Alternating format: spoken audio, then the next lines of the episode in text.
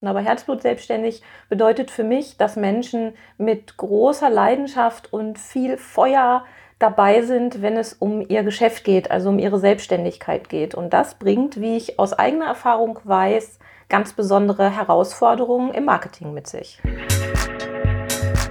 Willst du als Unternehmer, Manager oder Selbstständiger deine Kunden zu langfristigen und profitablen Stammkunden machen? Dann bist du hier im Blickwinkel Kunde Podcast genau richtig. Mein Name ist Oliver Teitschak und ich freue mich, dass du hier bist, um Tipps und Denkanstöße für den Erfolg deines Unternehmens mitzunehmen. Hallo, schön, dass du heute wieder dabei bist. Äh, heute geht es um eine besondere Form der Zusammenarbeit, nämlich die gute Zusammenarbeit äh, von Herzblut-Selbstständigen mit sich selber. Das hört sich ein bisschen komisch an, aber das werden wir heute in der Folge aufklären. Also, dazu begrüße ich einen ganz besonderen Gast, der mir wirklich im wahrsten Sinne des Wortes sehr am Herzen liegt, nämlich ich treffe mich heute mit einer einzigartigen, wunderbaren und unglaublich kreativen Frau, meiner Frau, Sabine Rutenfranz. Hallo Sabine. Hallo Oliver. Schön, dass wir es mal einrichten konnten, mal miteinander zu sprechen. Ähm, also das gerade im Vorspann stimmt tatsächlich. Äh, du bist meine Frau, äh, ich bin dein Mann, wir sind verheiratet. Wir ist nicht gelogen. Zum Glück. Ähm, wir arbeiten gelegentlich zusammen, wir haben getrennte Geschäfte, aber ähm, manche Projekte überschneiden sich. Und ähm, irgendwie haben wir die ganze Zeit gedacht, wir reden so viel miteinander, wir äh, in, in Projekten und diskutieren. Wir machen das jetzt einfach auch mal äh, hier sozusagen live im Podcast. Und deswegen freut es mich total riesig, dass du dabei bist. Ähm, Thema Herzblut-Selbstständigkeit, was heute, du bist selber selbstständig und das Ganze seit reichlich, ich glaube seit 16 Jahren jetzt oder so, oder? Ja, seit über 16 Jahren bin ich jetzt selbstständig. Und, und was machst du da konkret? Ich helfe meinen Kunden dabei, die vorwiegend Herzblut selbstständig sind, ihre Produkte und Dienstleistungen besser zu verkaufen. Und ja, meine Kunden und Kundinnen sind vorwiegend Solounternehmer, aber natürlich betreue ich auch Unternehmen mit Mitarbeitern, aber eher kleinere Unternehmen. Okay, spannend. Du sagst immer Herzblut selbstständig. Was heißt denn das konkret? Ja, Herzblut selbstständig, das ist so ein Wort, hm, das habe ich mir ausgedacht, auch wenn andere das sicherlich auch benutzen. Aber Herzblut selbstständig bedeutet für mich, dass Menschen mit großer Leidenschaft und viel Feuer dabei sind, wenn es um ihr Geschäft geht, also um ihre Selbstständigkeit geht. Und das bringt, wie ich aus eigener Erfahrung weiß, ganz besondere Herausforderungen im Marketing mit sich. Das ist ja spannend. Aber wie kann ich jetzt unterscheiden, jemand, der, der Herzblut selbstständig ist und jemand, der nicht Herzblut selbstständig ist? Es gibt ja Leute, die sagen, mein Herz buppert total, wenn ich die Quartalziele erfülle, dann kriege ich drei Monatsgelder, dann kaufe ich mir endlich meinen Lamborghini, da buppert mein Herz. Das ist vielleicht nicht so das, was du meinst, oder? Ja, es kommt drauf an. Also es gibt sicherlich Herzblut-Selbstständige, die es geschafft haben, ihr Herzblut-Business so tragfähig und so erfolgreich zu machen, dass sie sich durchaus ein Porsche oder Lamborghini oder was auch immer leisten können. Aber die meisten Herzblut-Selbstständigen haben das gar nicht zum Ziel und wollen gar nicht irgendwie in einem super teuren Sportwagen durch die Gegend sausen oder sich irgendwelche luxuriösen Sachen leisten können, sondern da geht's häufig auch um Selbstverwirklichung und darum, dass denen das einfach so unglaublich viel Spaß macht, was sie da anbieten.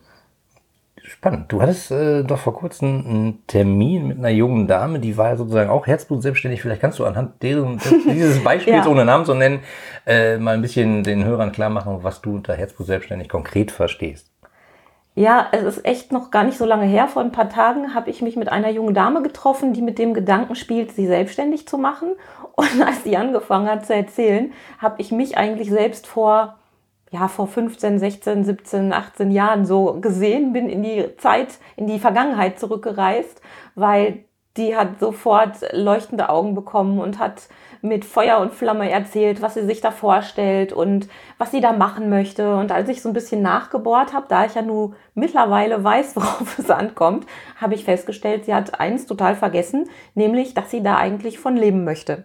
Und ähm, ja, eine dumme Idee oder eine dumme Ausgangssituation eigentlich, die man bearbeiten kann und in die richtige Richtung lenken kann, wenn man dieses Risiko kennt oder wenn einem dieses Risiko bewusst ist, dann klappt das wohl. Aber sie war da noch ganz am Anfang und es war einfach unheimlich witzig, weil sie genau diese Sachen im Kopf hatte, die ich alle auch falsch gemacht habe am Anfang meiner Selbstständigkeit und wo ich schon so ein bisschen gemerkt habe, oh je, also wenn sie sich jetzt keine Hilfe sucht, mal unabhängig, ob das jetzt eine Hilfestellung von meiner Seite ist oder von irgendjemand anderem, dann wird das schwierig werden, vor allem am Anfang schwierig werden, weil eigene Erfahrungen zu sammeln ist zwar immer sehr nützlich und man sagt ja auch so der beste Weg, um weiterzukommen. Aber das dauert natürlich auch verhältnismäßig lange und das ist auch was, ähm, wo viele Herzblut-Selbstständige straucheln. Dass sie also schon am Anfang gar nicht so die richtigen Weichen stellen, um ihr Geschäft überhaupt mal tragfähig zu machen. Und im Zweifelsfall dauert das nicht nur lange, sondern kostet auch eine Menge Geld, wenn man viele ja, Fehler genau. selber machen muss. Ja, genau. Okay, verstehe. Ähm, wir hatten ja gesagt, die Folge, da dreht sich um Zusammenarbeit. Also meine beiden Themen sind ja Kundenbindung und Zusammenarbeit.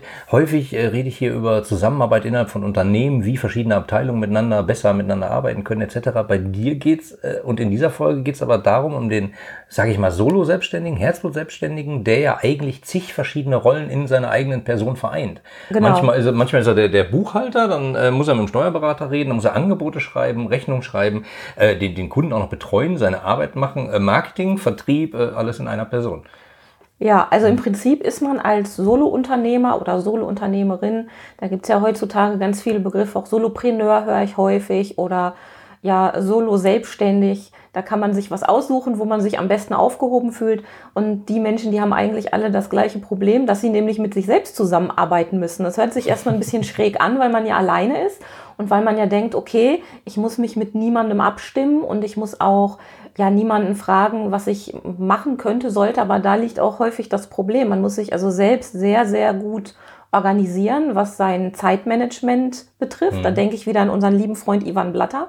hallo Ivan an dieser Stelle. Genau, hallo Ivan an dieser Stelle, ähm, weil das ist einfach unglaublich wichtig und man neigt dazu, sich auf die falschen Dinge zu konzentrieren. Also das ist auch eine Gemeinsamkeit, die ich bei vielen meiner Kundinnen und Kunden im Laufe der Jahre beobachtet habe und die ich auch durchaus von mir selbst kenne. Ähm, sich auf die falschen Sachen konzentrieren oder sozusagen, hast du da ein Beispiel? Ja, also es liegt in der Natur der Sache, wenn man mit Feuer und Flamme dabei ist, dass man erstmal nur die schönen Dinge sieht. Und das ist ja auch das, was viele Angestellte immer denken, dass wir Selbstständigen äh, den ganzen Tag äh, nur Säckchen trinkend und äh, ähm, mit, mit lustigen Sachen uns beschäftigen und die bunte Welt der Werbung, die ist ja auch immer sehr ähm, ja sehr schön dargestellt, aber das hat natürlich auch alles eine Schattenseite. Man muss sich ja auch um Sachen kümmern, die nicht so schön sind. Und wenn man jetzt so ein Thema hat, hm, vielleicht sogar ein kreatives Thema, so wie, wie das bei der jungen Dame war, mit der ich mich vor ein paar Tagen getroffen habe, dann ufert das manchmal so aus, dass man sich ein Produkt ausdenkt ohne zu berücksichtigen, was da für eine Arbeit und für einen Aufwand hintersteht. Und man fängt an, darum zu tüddeln, teilweise sogar selbst zu basteln und schafft was ganz, ganz Besonderes und was ganz, ganz Aufregendes. Aber unterm Strich ist das unter Umständen nicht verkaufbar, weil im Vorfeld gar nicht überlegt wurde, gibt es da überhaupt eine Zielgruppe für. Das ist so ein Klassiker. Oder man lässt total außer Acht, dass man ja nicht große Stückzahlen mit so einem unglaublichen Zeitaufwand selbst produzieren kann. Und das habe ich sehr, sehr oft erlebt, dass meine Kunden ähm, ja sich Sachen ausdenken und Produkte ausdenken und dann sagen, es ist gar kein Problem, das mache ich alles selbst, das kostet ja nichts, weil ich mache es ja selbst, aber die vergessen, dass die eigene Zeit einfach auch Geld kostet. Aber, aber dann für jedes Ding eine Stunde brauchen und ab 1000 Stück würden sie im Monat dann Geld verdienen, sozusagen. Ja, überspitzt äh. ausgedrückt genau das und das ist natürlich echt ein großes Risiko. Ähm, das, das heißt sozusagen, dass herzblutige Selbstständige sich oft nach deiner Beobachtung schlecht verkaufen können? Ja, definitiv. Weil sie das Thema Verkaufen irgendwie ausblenden. Auch das kenne ich aus eigener Erfahrung, so aus meinen Anfängen.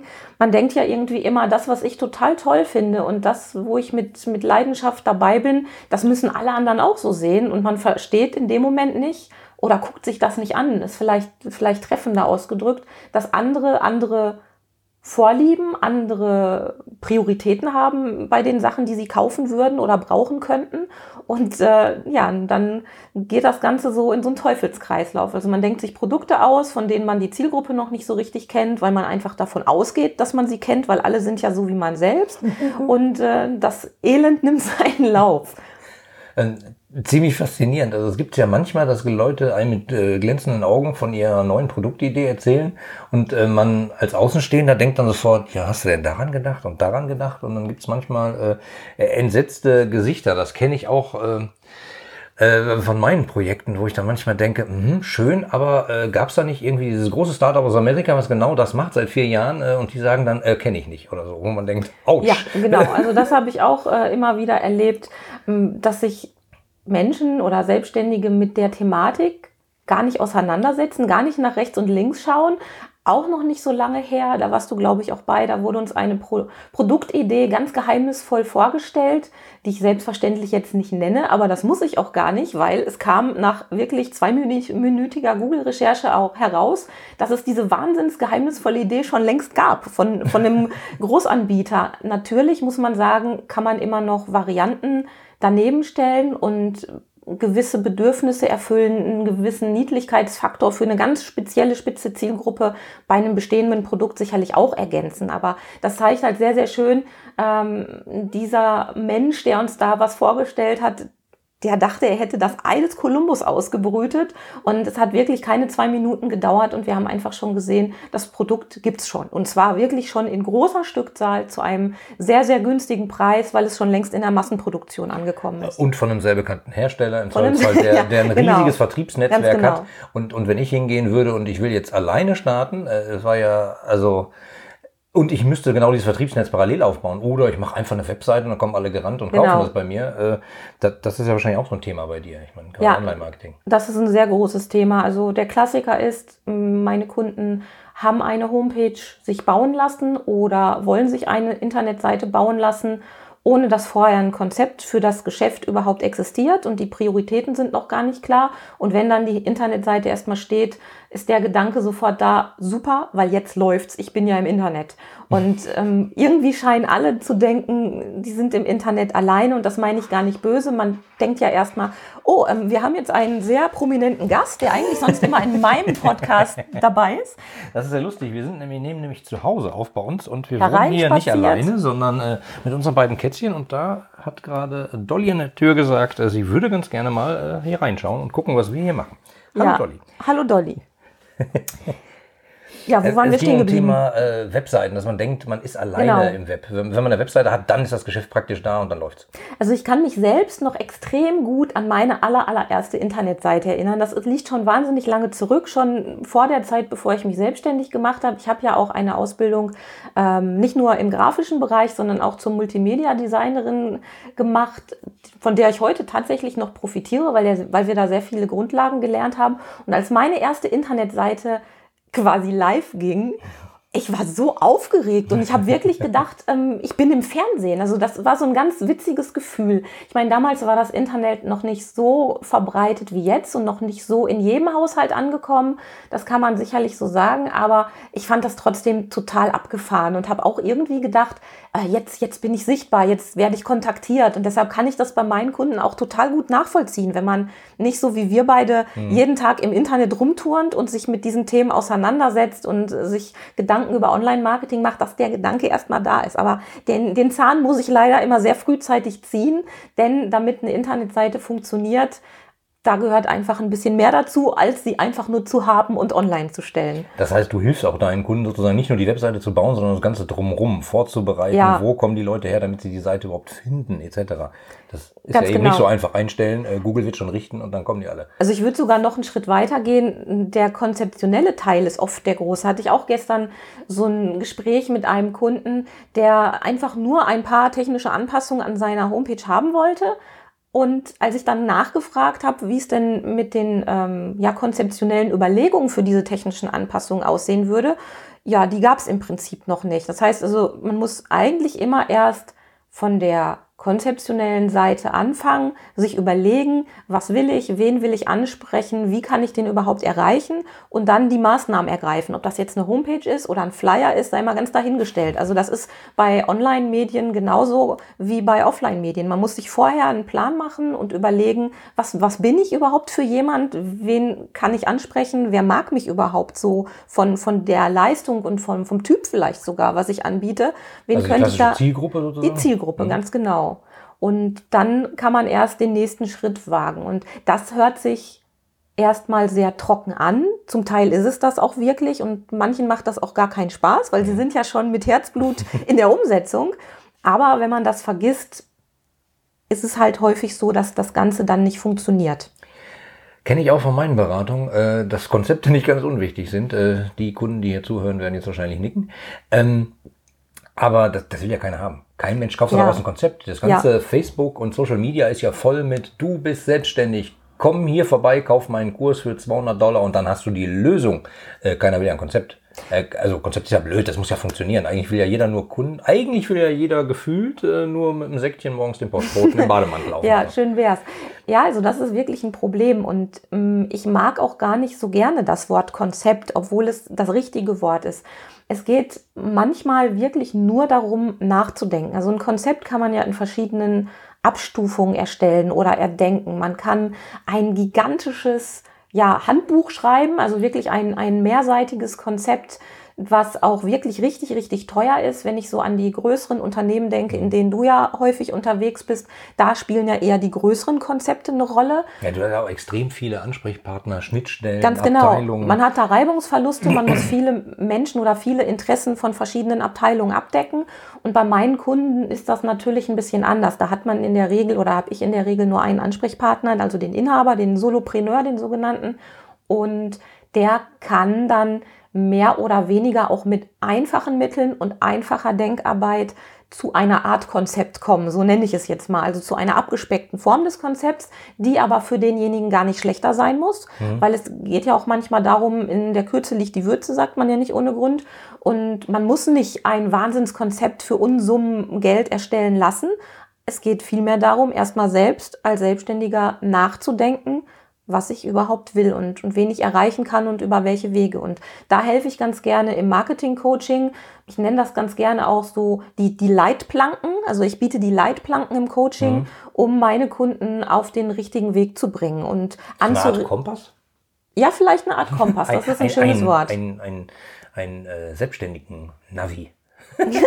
ja, Navi, Navi wäre, glaube ich, schon zu viel, weil da hat man ja dann schon ein festes Ziel, was man eingeben kann. Und genau darum geht es ja, das ist oft noch nicht klar. Vielleicht das Endziel, da hast mhm. du recht, ähm, das Business tragfähig und erfolgreich zu machen, aber davor gibt es ja noch eine ganze Menge mehr. Und mh, hm, ich versuche halt anzuregen, ähm, hinterfrage Dinge und so schaffen wir es meistens, die Knackpunkte, die Risiken zu vermeiden oder zu minimieren und dann wirklich Wege zu finden, die auch im Marketing zu dem Einzelnen passen. Weil ähm, es gibt ja, ach, ich weiß nicht, wie viele tausende Möglichkeiten, äh, sein Marketing aktiv zu gestalten oder so ja, zu betreiben. Da gibt es doch gar nicht so viel. Da gibt es auch Offline-Marketing und Online-Marketing. ja, genau. Als, als Oberkategorien ist das richtig. Aber es gibt ja so viele äh, Dinge, die dazugekommen sind. Allein der ganze Bereich Social-Media-Marketing, den viele ja nur privat nutzen, der ist schon riesengroß. Und meine Kunden haben ganz häufig das Problem, dass die da sitzen und sagen, ich weiß überhaupt nicht, wo ich anfangen soll. Was ist denn jetzt wichtiger? Ich, ich habe nur ein kleines Budget. Ich bin ja nur mal ein Einzelunternehmer. Mhm Wobei das nichts heißen soll. Es gibt ja auch Einzelunternehmer, die durchaus ein großes Budget haben. Das ist dann schön. Aber viele haben eben nicht so viel oder wissen gar nicht, wie viel sie so berappen sollen oder müssen. Mhm. Und die stehen dann da und sagen, boah, ich, ich weiß, ich muss was tun. Ich habe bisher noch gar kein Marketing gemacht. Ich habe noch nie Werbung gemacht. Ich habe mich eigentlich noch nie, wenn ich ehrlich bin, darum gekümmert, Kunden zu gewinnen. Mhm. Und das ist auch gar nicht so selten, weil vieles läuft ja über Mund-zu-Mund-Propaganda oder glückliche Zufälle tatsächlich. Ja, und, und dann, Propaganda ist ja der Idealfall sozusagen. Das ist der Idealfall, aber den muss man halt erstmal hinbekommen. Und wenn man dann da steht, und das verstehe ich auch, weil meine Eltern eben auch selbstständig waren und ich in dieser Selbstständigkeit groß geworden bin, da hat man erstmal so eine gewisse Hemmschwelle überhaupt einen Profi anzusprechen, eine Werbeagentur oder so einen Einzeldienstleister oh, wie mich. Muss ich nach Düsseldorf auf die Kühe nee, ich, ich hoffe nicht. ähm, ja, und diese Hemmschwelle, die kenne ich einfach auch. Und deshalb ist so mein Anliegen, meinen Kunden ein, ein Weg oder Wege zu zeigen, die wirklich zu denen passen. Also ausgewählte einzelne Maßnahmen, die dann insgesamt zu einem ja, Bundle führen, was sie einfach auch selbst betreiben können. Also mhm. Marketing selbst anstoßen. Ähm, das Witzige, was du gerade sagtest, hier Social Media, äh, das Online-Marketing allein ist so ein Riesenfeld. Das stimmt ja. Also witzigerweise auch bei meinen Kunden äh, erlebe ich häufiger, dass die sagen, ja, wir sind jetzt in Social Media aktiv und für gewöhnlich äh, schicke ich denen dann meistens einen Link zu dieser Übersicht, was es alles für Social Media Netzwerke gibt. Da gibt es mhm. so eine mhm. schöne Abbildung, einmal im Jahr wird die aktualisiert. Da sind gefühlt 500 Logos drauf. Und sage ich, kreuz mal kurz an, wo ihr da seid und dann äh, ist das Gespräch halt immer anders. Also der Blick auf, was ist dieses Social Media und oh Gott, so viel ist das, was kann ich denn da machen, was soll ich denn da machen und konzentriere ich mich jetzt auf diesen Dienst. Es wird ja dauernd, keine Ahnung, gerade bei Solopreneuren, ich kriege ja eine ganze Menge mit, äh, was bei Facebook so durch die Gegend geht. Äh, jetzt ist Pinterest der heiße Scheiß, das muss man machen. Jetzt ist aber Instagram, jetzt ist aber Facebook, jetzt muss Facebook. Also es dauert halt was Neues. Ich kann mir schon vorstellen, dass viele Leute da sagen, Hilfe, ich blick nicht mehr durch. Was soll ich denn davon? Oder macht das überhaupt Sinn?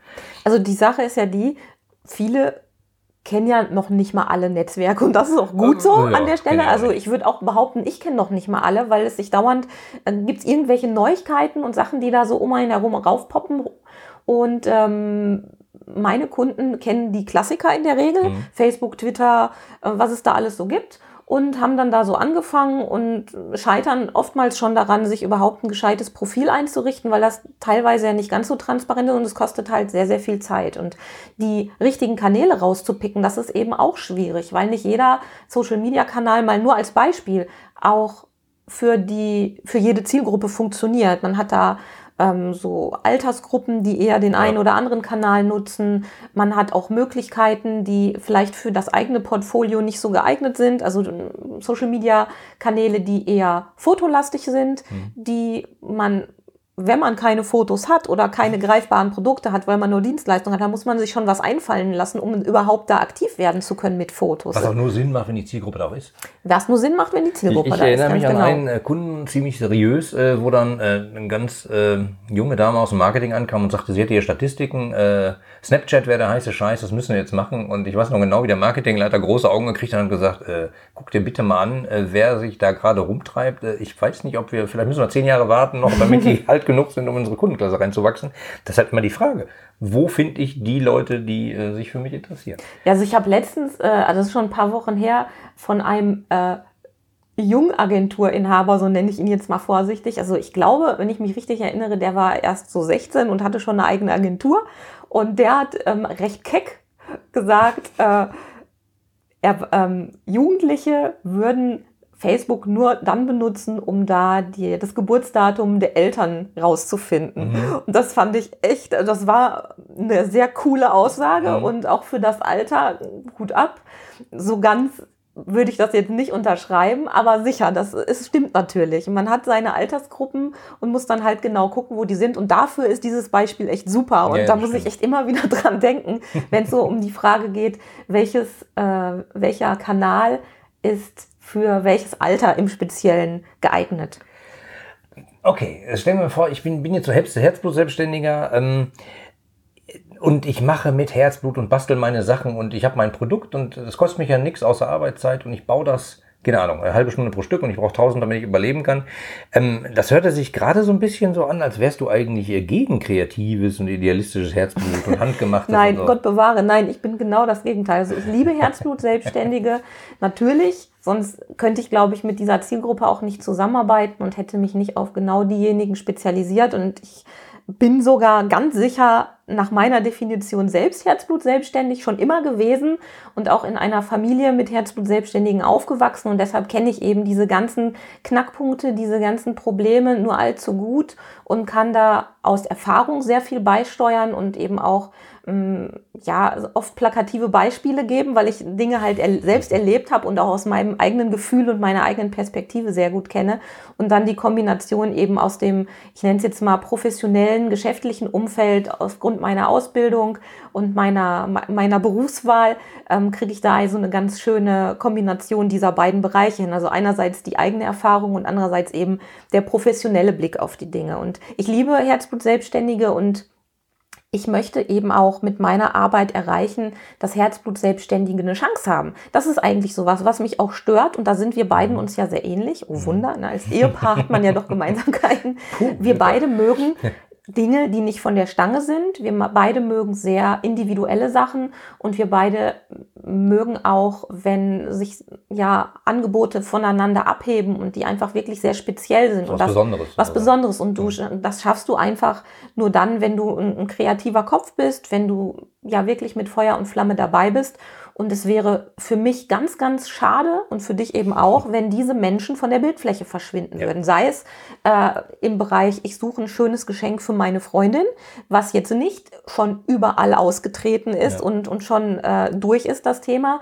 Sei es bei einem ähm, schönen Café, wo man gerne mhm. hingeht mhm. oder bei irgendwelchen anderen Sachen. Aber das geht auch in den Dienstleistungsbereich ganz stark. Und ich habe ja auch eine Zielgruppe, die vielleicht für den einen oder anderen noch ein bisschen ungewöhnlich klingt. Also viele aus dem Heimtierumfeld oder mhm. Tierumfeld, mhm. Tierberufe sagen einige auch. Und da gibt es einfach ähm, Tierpsychologen zum Beispiel oder Tierheilpraktiker, die echt noch so ein, so ein bisschen ungewohnt erscheinen am Markt, mhm. die aber wirklich zu einem großen Teil sensationelle Dienste anbieten, die ich auch extrem wichtig mhm. empfinde. Ja. Und es wäre total schade, wenn die von der Bildfläche verschwinden würden. Das Problem ist nur, dass diese Berufe oder viele Herzblut-Selbstständige eben auch mit anderen Herzblut-Selbstständigen Mitbewerbern zu tun haben. Und da passiert dann nämlich häufig Folgendes. Die fangen nebenberuflich an, dieses, diese Idee zu einem Business auszubauen oder ausbauen zu wollen. Und da sie von, diesem, von diesen Einkünften nicht äh, abhängig sind und darauf nicht angewiesen sind, bieten sie die oft zu einem sehr, sehr geringen Preis an, weil sie sich auch über ja, Preisgestaltung und diese ganzen Dinge nie Gedanken machen. Und dann passiert Folgendes, dann hat man so eine Branche, wo es einfach viele Menschen gibt, die mit Leidenschaft was machen wollen und auch anbieten, aber dies zu einem ganz, ganz kleinen Preis anbieten. Und dann ist es für denjenigen, der es dann wirklich zu einem professionellen Business ausbauen möchte, natürlich schwierig, auch preislich mitzuhalten. Das ist echt gefährlich und das muss man sich auch angucken als Herzblut-Selbstständiger. Habe ich da in meinem Umfeld oder in meiner Branche Leute oder viele Menschen, die einfach sagen können, okay, ob ich jetzt 500 dafür nehme für die Leistung oder 50, ist mir egal. Ich möchte das gerne machen, weil ich mich selbst verwirklichen will. Und vielleicht nehme ich dann im nächsten Jahr mal 80 Euro und dann vielleicht mal 100. Aber eigentlich müssten sie 500 nehmen, um davon leben zu können. Und sowas ist natürlich schade. Das muss man sich angucken. Da kann ich mir was Witziges vorstellen. Also ich äh, habe eine Granatenidee, äh, sag, das ist, jetzt geht's los. Dann google ich so ein bisschen, gucke mir den Wettbewerb an, gucke mir die Preise an und sag, okay, davon nehme ich den Mittelwert auch mal. Wenn da aber nur so Leute sind, die eigentlich äh, Preise geschossen haben, weil sie gar nicht ja. davon leben müssen, dann nehme ich noch davon den Mittelwert. Das kann ja nur in die Hose gehen. Genau, man muss natürlich immer ein bisschen gucken, rechts und links, wie haben sich die Mitbewerber preislich positioniert, je nachdem, was man für eine Leistung hat. Ob man jetzt eine lokale Dienstleistung hat, dann muss man natürlich eher lokal gucken, wo mhm. die Mitbewerber sitzen. Wenn man eine Online-Dienstleistung hat, dann ist es ein bisschen schwieriger, weil dann hat man ja quasi die ganze Welt als Mitbewerber. Und da muss man genau gucken, wie sich da die Preise in der jeweiligen Nische entwickelt haben und wo man da rein kann und ob das überhaupt Sinn macht. Und man hat Möglichkeiten, auch wenn diese Situation existiert, aber da muss man sich natürlich an anderen Stellen ein bisschen mehr anstrengen, um sich einen Namen zu machen und auch sehr, sehr viel an seiner eigenen Reputation arbeiten, weil das unterscheidet dann eben die Leute, die wirklich professionell draußen unterwegs sind und diejenigen, die das mehr als Hobby betreiben. Also der sogenannte Expertenstatus. Da genau. weiß man zu dem Thema, da frage ich den, weil ja. er kennt sich damit aus. Ähm, Spannend. Okay, also ich habe jetzt eine tolle Geschäftsidee. Wie läuft denn die Zusammenarbeit mit dir? Ich rufe dann bei dir an und sage, hallo Sabine. hallo Oliver, sag ich dann.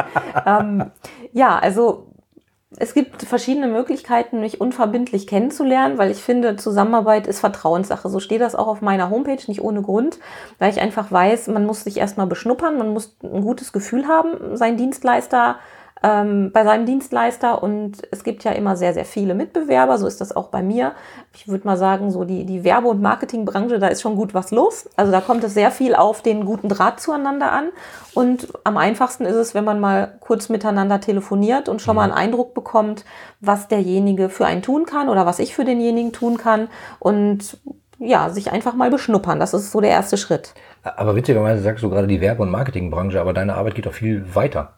Also du bist ja nicht nur, ich mache Werbung, ich mache Vertrieb und ich helfe dir dabei, bla, sondern da geht's ja schon, gibt's überhaupt eine Zielgruppe? Wenn ja, wo ist denn die? Ja. Wie kann ich die finden? Also eher, äh, also wir sind uns sehr ähnlich, sage ich mal, in dem, was wir tun. Äh, ich kümmere mich mehr um äh, Mittelständler bis Konzerne. Du machst das eigentlich für, für Selbstständige bis kleinere Unternehmen, aber du denkst halt auch eben ganzheitlich von vorne bis hinten. Das finde ich total spannend. Und das hat eigentlich mit dem klassischen Marketing-Agentur-Arbeit, wie ich's kenne, nichts zu tun. Also nur teilweise. Das, das ist eigentlich ein eine Schnittmenge von dem, was du tust. Das stimmt, aber man muss ja immer gucken, wonach suchen die Leute da draußen. Und ich habe ja, schon stimmt. häufiger äh, Umfragen gemacht unter meinen Kunden und gefragt, ja, Dolly sieht das genauso wie ich, das wundert mich jetzt nicht. ähm, ich habe also meine Kunden schon öfter mal befragt, was ist denn so was, wonach ihr googeln würdet, wenn ihr mich suchen würdet, wenn ihr mich noch nicht kennen würdet? Genau. Würde, würde, würde. Das hört sich doof an, aber ähm, ihr wisst, was ich meine. Ja, ja. so. Und da kamen echt total irre Sachen raus, nach denen ich nie gegoogelt hätte für mich. Also nach meinen Leistungen. Niemals. Also ähm, echt schräg. Und das ist auch ein wichtiger Hinweis für meine Kunden, sich zu überlegen, was ist denn wahrscheinlich das Wort, wonach gesucht wird. Mhm. Im Online-Marketing spricht man ja immer von den Keywords, von mhm. der Keyword-Analyse. Und das muss man auch im Offline-Marketing sozusagen berücksichtigen, weil der potenzielle Kunde der hat ja irgendeine Idee und sucht vielleicht nicht nach der Problemlösung, sondern wirklich nach dem Dienstleister mit einem mhm. gewissen Begriff. Und früher war das so, da hat man gesagt, Werbeagentur. Also da wäre ich so klassisch Werbeagentur und ich bin ja auch früher als Werbeagentur aufgetreten, äh, habe mich damit immer gar nicht wohl gefühlt, weil ich immer schon wusste, dass ich was anderes bin, aber es gab nichts anderes daneben und mhm. ich wusste nur, ich bin nicht derjenige, der äh, am Küchentisch so ein bisschen äh, Grafikdesign macht, sondern eben mehr.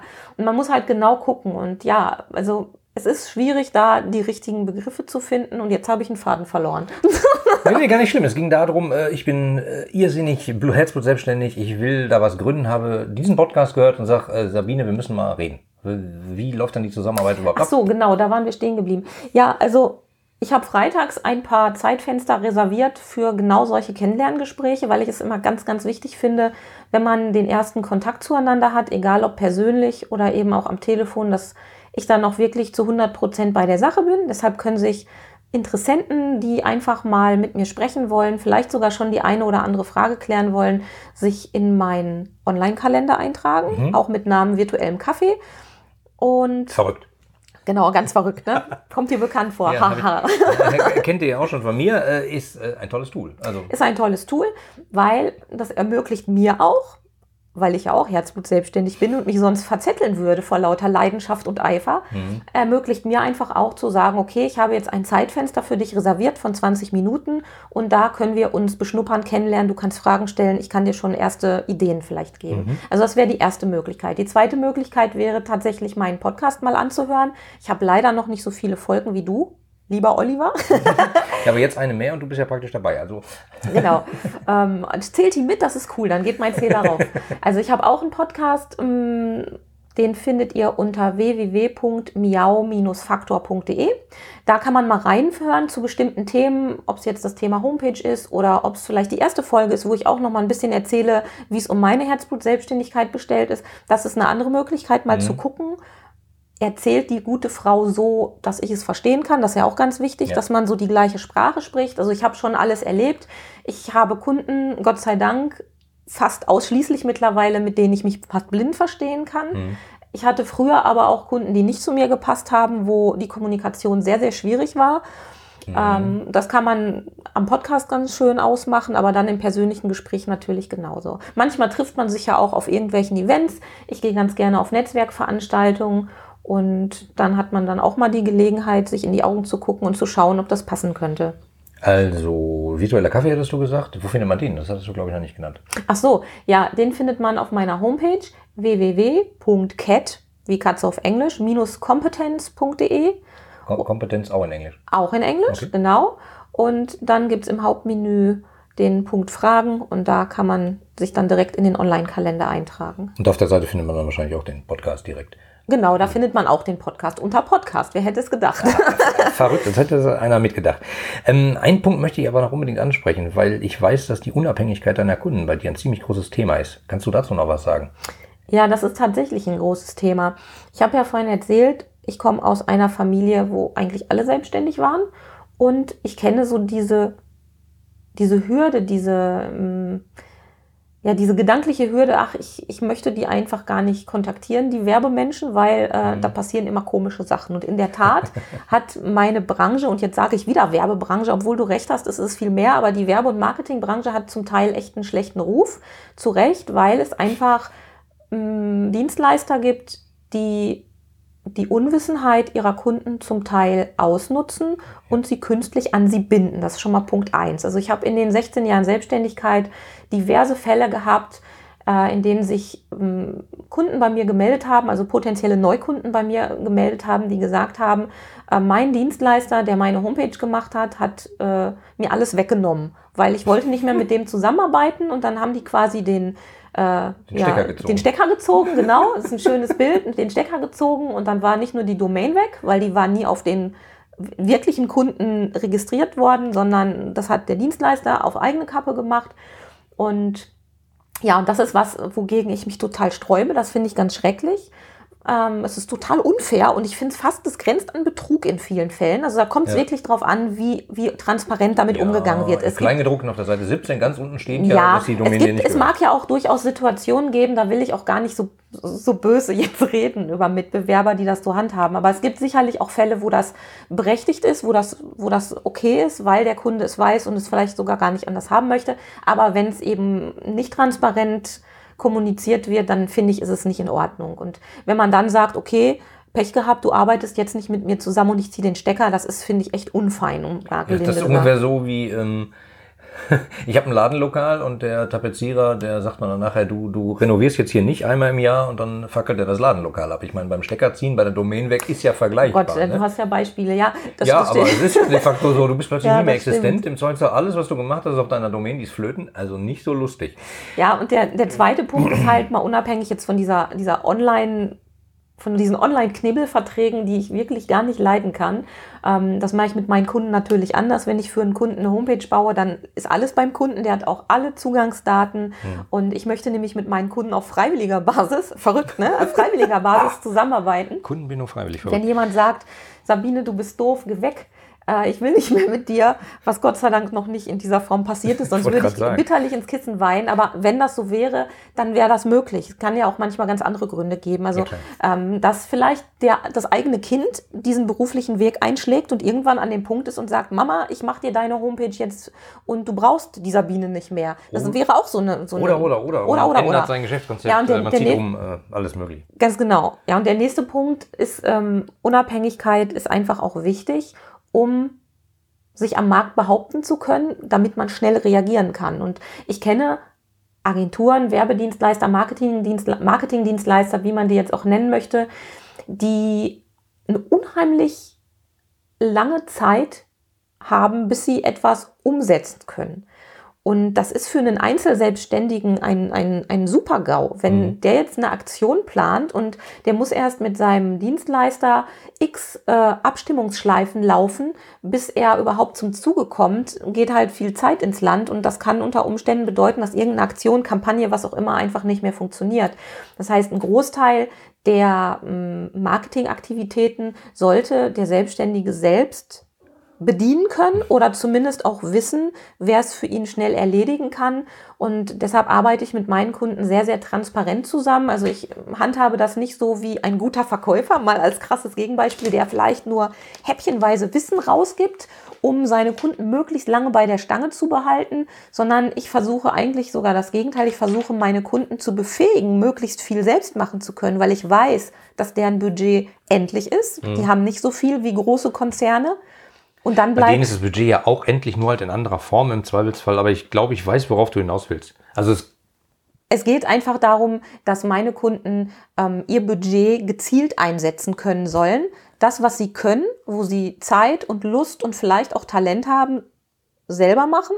Und die Sachen, die dann immer noch übrig bleiben, weil es vielleicht sinnvoll ist, da einen Profi ranzulassen und es sich für denjenigen nicht lohnt, bestimmte Aufgaben selbst zu lernen, die können dann immer noch quasi outgesourced werden oder von einem Dienstleister wie mir übernommen werden. Und das ist das, was ich unter unabhängiger Arbeit rund um das Thema Marketing verstehe. Das, das finde ich bei dir auch ziemlich faszinierend. Deswegen habe ich gedacht, da muss ich unbedingt noch darauf eingehen in dem Punkt. Ich würde sagen, wir haben jetzt schon eine ganze Menge äh, gesprochen und haben ein recht rundes Bild eigentlich, glaube ich, von dir abgegeben. Ich hoffe nicht so rund. Rund im Sinne von kugelrund? Nein, ich hoffe im Sinne von ab, abgerundet und vollständig. oh mein Gott, das kann ja heiter werden. Ähm, mir hat es total viel Spaß gemacht, wie immer, wenn wir quatschen. Äh, jetzt haben wir halt mal ein bisschen Publikum dazugeholt. Liebes Publikum, lieber Zuhörer, wenn du meinst, das war irgendwie spannend mit den beiden, äh, gerne. Vielleicht nehmen wir dich dann einfach demnächst mal wieder mit. Äh, wir gehen einen Kaffee trinken, äh, stecken uns die Mikros an und reden über verschiedene Themen. Schlag uns doch mal Themen vor. Schick doch einfach mal eine Mail, äh, kontaktiere uns Äh, Wäre toll. Würde mich freuen, es einfach öfter mal zu machen. So, Liebe Biene, ich danke dir sehr für dieses wirklich äh, ausführliche Gespräch. Kriege ich Reisekosten erstattet? Ja, äh, ich kann dir gleich einen Kaffee machen. ähm, wir arbeiten äh, tatsächlich äh, sehr nah zusammen. Unsere Büros liegen äh, Tür an Tür. Da gibt es noch einen Besprechungsraum dazwischen. Wir wohnen darüber. Ähm, deswegen ist die Reisekosten ein bisschen eingeschränkt. Gut, ich, ich danke dir sehr fürs Zuhören, freue mich drauf äh, und sage bis bald. Bis bald. Tschüss. Die anderen Folgen dieses Podcasts und die Shownotes inklusive aller erwähnten Links findest du unter www.ihre-kundenbrille.de slash podcast. Damit du keine Folge mehr verpasst, kannst du auch dort direkt alle Folgen kostenlos abonnieren. Danke fürs Zuhören, empfehle mich weiter und bleib mir treu. So, jetzt aber abschalten, damit du dich direkt um deine zukünftigen Stammkunden kümmern kannst.